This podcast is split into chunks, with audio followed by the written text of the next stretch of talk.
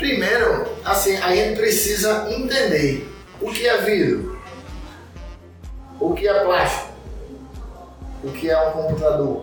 Eu posso botar tudo junto com meu restinho de feijão, minha casca de laranja, junto com a lâmpada. Não.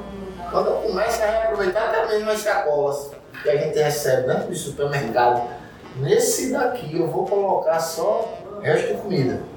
Nesse daqui se tiver alguma lâmpada. Nesse daqui se tiver uma lata de óleo. Nesse daqui se tiver alguma PET. E por aí vai. Então você vai criando um hábito, no início você fica meio preguiçoso.